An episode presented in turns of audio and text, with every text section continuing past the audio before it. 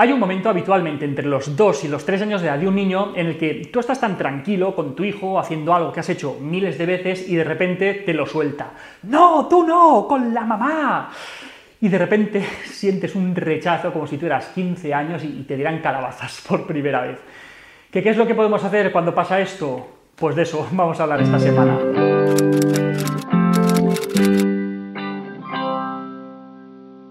Para darle la comida, para meterlo, sacarle de la silla del coche, para jugar, para ir al parque, para ir al cole. Hay un momento entre los 2 y los 3 años de edad en el que los niños empiezan a pedir con quién quieren hacer cada cosa. Los padres nos lo podemos tomar muy a la tremenda porque lo vimos como un rechazo. Pero lo importante es no hacer un drama de todo esto y entender qué es lo que está ocurriendo. Entonces, en primer lugar, insisto, fuera dramas, es algo totalmente normal que hacen la mayoría de los niños con más o con menos frecuencia. Va a tener épocas en las que para todo va a querer a mamá y va a tener épocas en las que para todo va a querer a papá.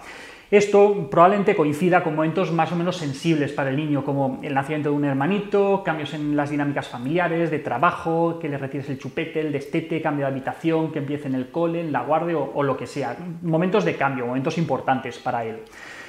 Una reflexión, nuestro hijo no es nuestro, no nos pertenece, no nos tenemos que sentir celosos o envidiosos con el otro padre solamente se pertenece a sí mismo. Nosotros le acompañamos durante su desarrollo y somos espectadores de algunas de las muchísimas decisiones que tomará a lo largo de su vida.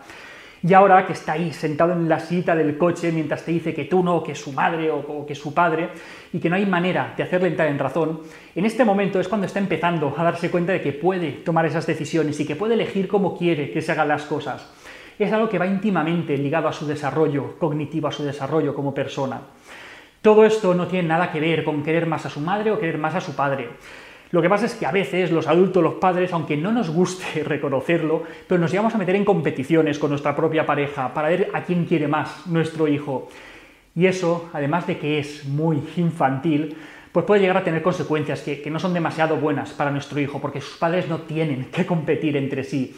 Lo que él necesita, lo que nuestro hijo necesita es a su madre y a su padre, o a sus dos padres o a sus dos madres. Para, de verdad, para esto es exactamente lo mismo. Cada uno tiene un papel diferente y tendrá una relación distinta con él.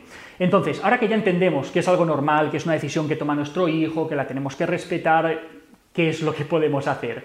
Pues volvamos al ejemplo del coche. Pongamos que el papá está como cada día, abre la puerta del coche, va a sacar al nene y de repente el nene le dice, no, tú no, con la mamá. Entonces, ¿qué hace el padre? Claro que sí, cariño. Eh, mamá, por favor, sácale de la cita, yo cogeré lo del maletero. Y ya está, y punto, con deportividad, no hay que hacer nada más. Lo que no deberíamos hacer nunca es forzar, y aunque odio la expresión que os voy a decir ahora porque se utiliza casi siempre de manera despectiva, pero estos periodos de mamitis y de papitis generalmente son cíclicos y sobre todo a partir del año y medio de edad, hasta el año y medio lo que hay es mamitis y para de contar. Entonces, si en vez de entender todo esto como algo natural forzamos las situaciones, no vamos a conseguir precisamente que quiera más nuestro hijo a quien está, entre comillas, rechazando, sino más bien todo lo contrario. No podemos obligar a nuestro hijo a preferir o a querer a alguien en un momento dado. Si lo hacemos en plan, yo soy tu padre y me tienes que querer porque... Lo que vamos a conseguir es que se aleje más todavía y que esa fase natural en la que está se acabe enquistando, porque va a asociar a esa persona malos rollos, tensiones y emociones negativas.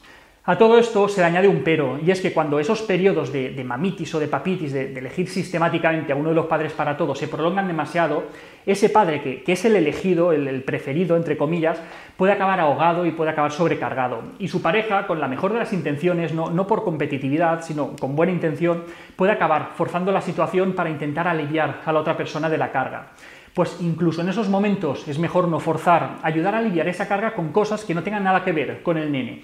Intentar fortalecer el, vínculo, la relación en otros momentos en los que no se esté produciendo el rechazo. Entonces, de esa manera, de una manera más, más natural, se acabará cambiando el ciclo hasta que se normalice un poco la situación. Entonces, en resumen, a veces los niños rechazan a su padre o rechazan a su madre, por mucho que quieran a su padre y por mucho que quieran a su madre, y por mucho que su padre o su madre se esfuercen por hacer las cosas de la mejor manera posible. Chicos, la vida es así, el pequeño está aprendiendo a hacer escuchar su voz y no nos queda otra que escucharla y respetarla. Así que paciencia, a respirar y a normalizar una situación que no tiene nada de raro. Es el mejor modo de que esto no se enquiste.